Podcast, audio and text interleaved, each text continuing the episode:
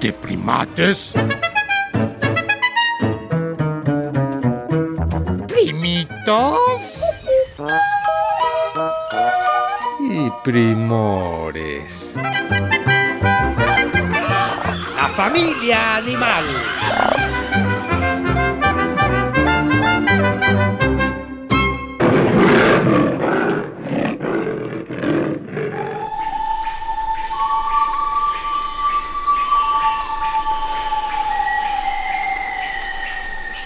No se me espanten. Soy un roedor. Prima, ¿te escucha? No hagas esa cara, por favor. El 12 de octubre se celebra el Día Mundial de la Amazonia que alberga sitios vibrantes. Yo soy oriundo de estos lares tan naturales y exuberantes.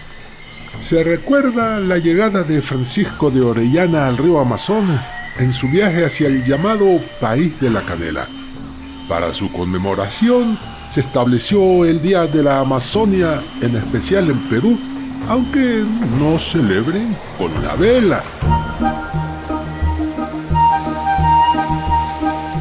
El gran río Amazonas alberga la quinta parte del agua dulce existente y es considerado como el río más caudaloso del mundo y aloja el bosque tropical más grande e importante del planeta.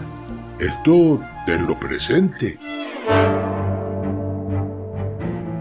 Pero, como se repite en todo, existen especies ahí en peligro de extinción. Las causas son varias. Siembra, construcciones, caza ilegal y contaminación. Por ello, los animales deberíamos hacer una permanente manifestación hasta que los orates humanos entiendan y entren en acción. Aunque yo vivo en el Ecuador, tengo parientes en otras regiones y un primo Che de venir nos hizo el favor. Aunque creo la primate mayor, al inicio, sintió pavor. Tengo una idea, primincho carpincho. Ve asomándote poco a poco mientras ponemos nuestra presentación, ¿va? Ay, no, no sé. Ay. Ahora va saliendo la Ay, no, maneta. no, no, no, qué cosa. con- Y ahora Ay, les no, no, enseño no una orejita. Ay, a ti- ¿Qué les no, parece La patota si llena de pelos. mis ver. No, no, no. ¿Qué Directo es de esto? la pompa. Llega este precioso ejemplar de Qué horror. Hola, yo soy tu primate menor. De menor no se te ve mucho. Pues todos crecemos, ¿qué no? Hola, yo soy tu primate mayor. A ti sí de mayor, demasiado.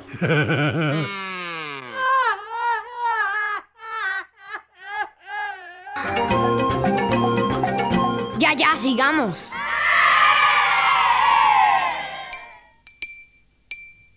Pues ya salí. Y a la primate sonreí. Creo que le he encantado. Pues me ha dicho, sos un ser adorado. No, no, yo no dije eso. Sí, sí. No, Ah, pero bueno, mitómano como todos los... Bueno, sí estás lindo, pero pesas como 50 kilos. O sea, digamos, tienes el tamaño de un perrote y eso me agobió. Es que, pues la verdad, eso de comer puras hierbas no es que te mantenga en línea, ¿no? Bueno, pues es una invitación al vegetarianismo, aunque yo no podría. Yo tampoco. Saben ustedes que mi carne se come. Y está bien, pues en la cadena el humano se impone, siempre y cuando la especie no se encuentre en peligro de extinción. Porque de lo contrario, ah, che, sería otra canción. Claro, los humanos debemos preservar el equilibrio de la naturaleza y debemos participar en las cadenas alimenticias de forma natural, no excediéndonos y no rompiendo el equilibrio.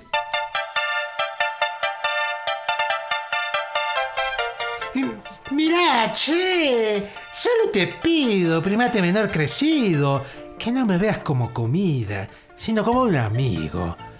Dependiendo de la región en donde mi parentela y yo vivamos, es que nos dan nombres diferentes. Y algunos los amamos.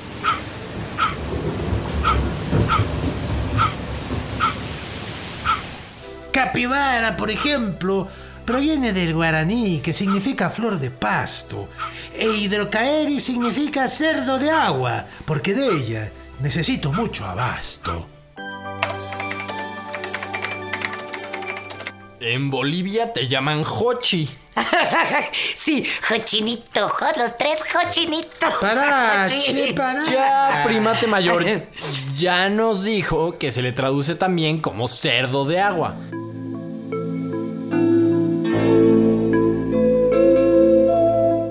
Eh, Tendré que interrumpirles porque burlarse es de mala educación. Y esa imagen en primates les fastidiará un montón. Chihuiro en Colombia me apodan. Y en Panamá Poncho, ¿viste? ¿A poco no lo adoran? Pues así como adorar el nombre Poncho, no pa' tanto, primincho caprincho. Carpincho, che, carpincho. Carpincho, es que me cuesta trabajo, pero déjame describirte.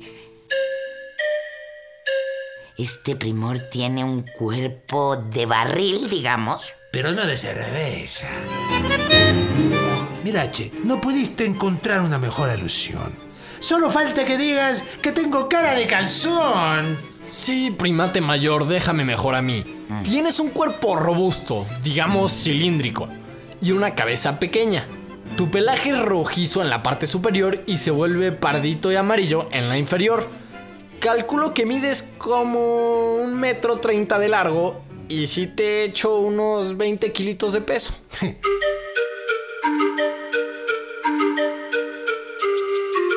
Y no tengo cola, ¿lo viste? Y cuento con 20 dientes y mi mordida persiste. Mi pelo es largo y áspero, pero no abundante, por lo que debo protegerme de las insolaciones a cada instante. También me revuelco en lodos y grandes charcas no encuentro, pero nadar, nadar es natural para nosotros, no solo un evento. La vida acuática es mi sustento. De hecho, cuando un depredador me comienza a perseguir, ¿sabes? Me echo al agua para poder huir. Podemos estar bajo el agua hasta cinco minutillos, ¿viste? Y nadamos con el cuerpo sumergido. Salvo las orejas, nariz y ojos, pues nos sentiríamos, ¿cómo decir?, incomodillos. Oye, decías que tu nariz, orejas y ojos, no sé qué, arriba del agua. Pero quiero comentarte que esos ojitos te hacen una carita como muy tierna y tus dientes incisivos de hasta adelante. Ah, ah, Ay, no, no, no, espérate, espérate. Me recuerdan a la sonrisa de mi adorado hámster en paz descanse. Bueno, como quiera tu hámster también era roedor. Y si no me equivoco, al caprincho Carpincho, che, carpincho. Carpincho. Al carpincho le vuelven a crecer los dientitos cuando se le rompen o desgastan. Igual que a 16, ¿no? Sí. ¿Qué 16 era el nombre del ratoncito? Eh, mirá tú qué originalito. Oye, tú, ¿qué comes que adivinás? Eso de que me crecieron los dientes lo sé de tiempo atrás. Cuando los carpinchos peligro percibimos a la redonda, hacemos una especie de ladrido. Escuchen este sonido en buena onda.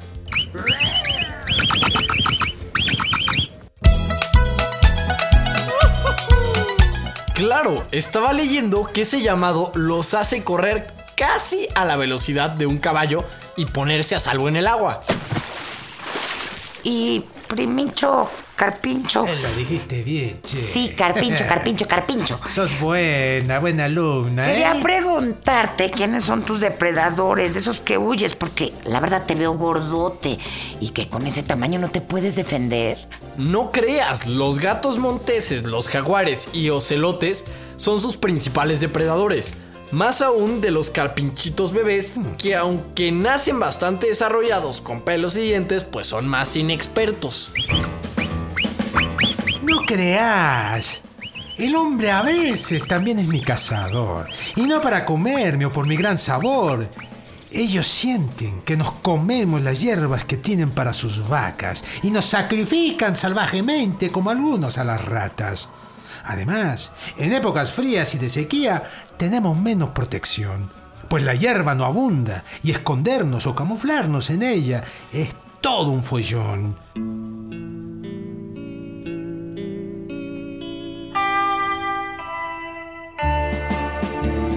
En las épocas secas aumenta el hambre y las enfermedades. Por eso tenemos a nuestras crías en épocas de lluvia y los hijos cumplirán así más edades. Ay, mira, estaba viendo a tu cría o tus crías, porque pueden tener hasta siete de un jalón. ¡Qué buen reventón, che! De veras, nacen con sus ojitos bien abiertos y pelito, no como los ratoncitos. Y además vale la pena comentar que después de unos 120 días o 4 meses nacen los carpinchitos y pesan como menos de kilo y medio.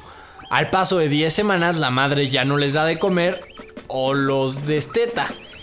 Y digamos están casi listos para seguir adelante. Ahora que decís seguir adelante, acabo de recordar que debo ver a mi hembra por aquí en algún lugar. Nos citamos, eh, me parece, en el lago de Texcoco. Eh, espero Tegagua, che, o estaré loco. Mira, mira, ahorita ahí es un, como un relajo. No sé si ahí, pero luego te llevamos a donde necesites, porque no te puedes quedar en México. No es un país de carpinchos y será mejor no traer especies endémicas de otro lugar y causar causa aquí. Así eres con los inmigrantes, che. Me lo hubieran avisado antes, me hubiera ido allá. No, No, no, no, Ay, no por primincho, carpincho, eso no lo permitiría. Lo que sí es que la movedera de especies por parte del ser humano genera desórdenes en las cadenas alimenticias que luego no podemos contener y desaparecen otras especies que eran del lugar. Ah, vaya. Pensé que el rollo contra los ches iba. Y ya me preparaba a contestar esa diatriba. Bueno, yo así que digas, amo a los ches, pues no, ya no. Solo algunos, pero uy. Bueno, ¿cómo te digo que me tocó conocer a uno de terror? Pero bueno, tal vez tú me caíste bien, no todos son iguales.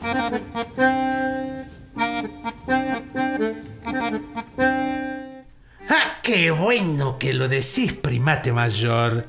Eh, ¿de quién son esos fasos? Me regalan uno, por favor. ¿Qué es eso de faso? Faso le decimos al cigarro, al cigarrillo. Pero si tú no me lo das, yo no lo agarro.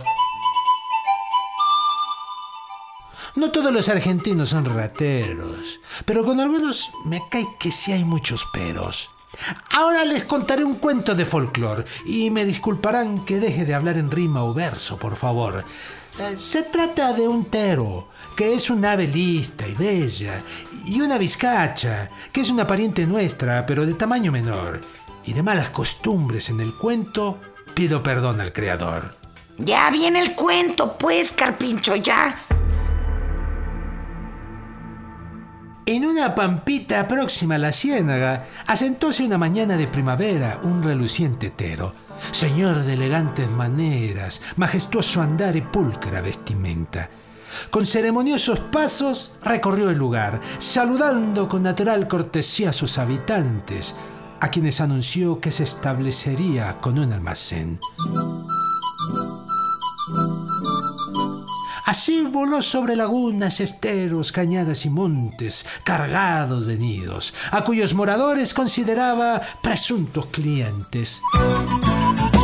Una vez que el tero abrió el negocio, empezó a atender a los clientes. Ya fuera el mandadero de la lechuza que iba por tabaco, o las urracas que presumiéndole al dueño acudieron a comprar un peine, que buena falta les hacía, y una aguja para coserse las hilachas que les colgaban. De más está decir que estos clientes efectuaban las compras al contado. Pero un día acudieron unas hilanderas llamadas vizcachas que adquirieron varias cosas inútiles, prometiendo pagarlas al hacer la próxima visita. Mas no fue así. Se presentaron una y otra y otra vez llevándose hasta la leña cortada que el tero guardaba en la cocina sin dejar un centavo a cuenta. Cuando el tero se dio cuenta, estaba ya en la calle, con un almacén fundido y como las vizcachas, que también tenían fama de chismosas, no llegaron más, decidió ir a cobrarles. Pero éstas, maliciándolo, habían cavado unas cuevas hondas donde se escondían con sus cosas, dejando afuera únicamente la leña. Al llegar el tero, reinaba el más completo silencio. Como era tan prudente y de finos modales, se anunció de puerta en puerta con respetuosas venias por si asomaban las dueñas de esa casa. Pero éstas no dieron señales de vida, actitud que obligó a Altero, siempre tan digno y decente, a gritarles su poca vergüenza, sin resultado alguno.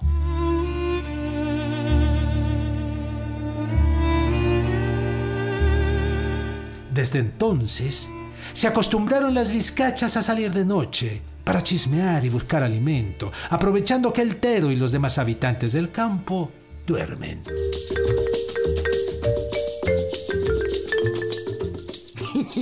Ay, ¿qué tal? ¿A quién me recuerdan las vizcachas? ¿A quién me recuerdan? Pero bueno, ya vámonos con los primitos que dirán qué les parece tu estampa y qué harían si de pronto al salir a su puerta se encuentran uno igualito a ti. Yo sí soy honesto y sencillo, Carpincho. Así que de presunción no me hincho. Escucharé a los primitos y su opinión. Tendré humildad ya en esta y toda ocasión. Ay, tú sí me caes bien, che. Tú sí.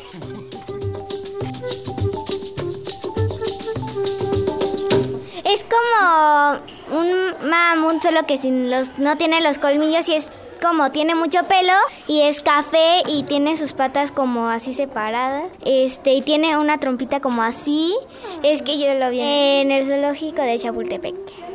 Es como un castor más o menos. Quisiera tenerlo de mascota. Tal vez se comería, no sé, se comería todo lo del refrigerador cuando no esté. Yo creo que lo vi en una película y no sabía qué era porque eran raros. Estaba enojado. Creo que se parece mucho al castor. Nada más le falta la cola. Parece un animal adorable, pero cuando se enoja yo sé que se pone muy, muy feo la situación.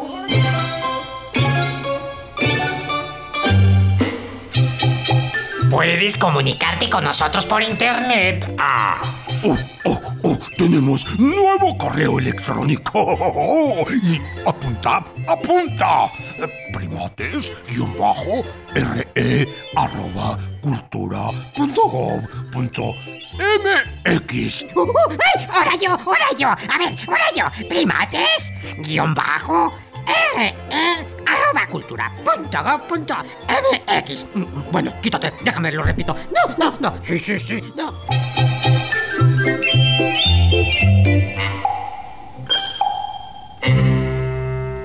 En esta jungla de asfalto estuvimos con ustedes los primores Antonio Fernández y Sergio Bustos. Ah, y Sayuri Sánchez. Los primates Max Lavalle y Lulu Miogenburg. Con los primitos que quisieron opinar.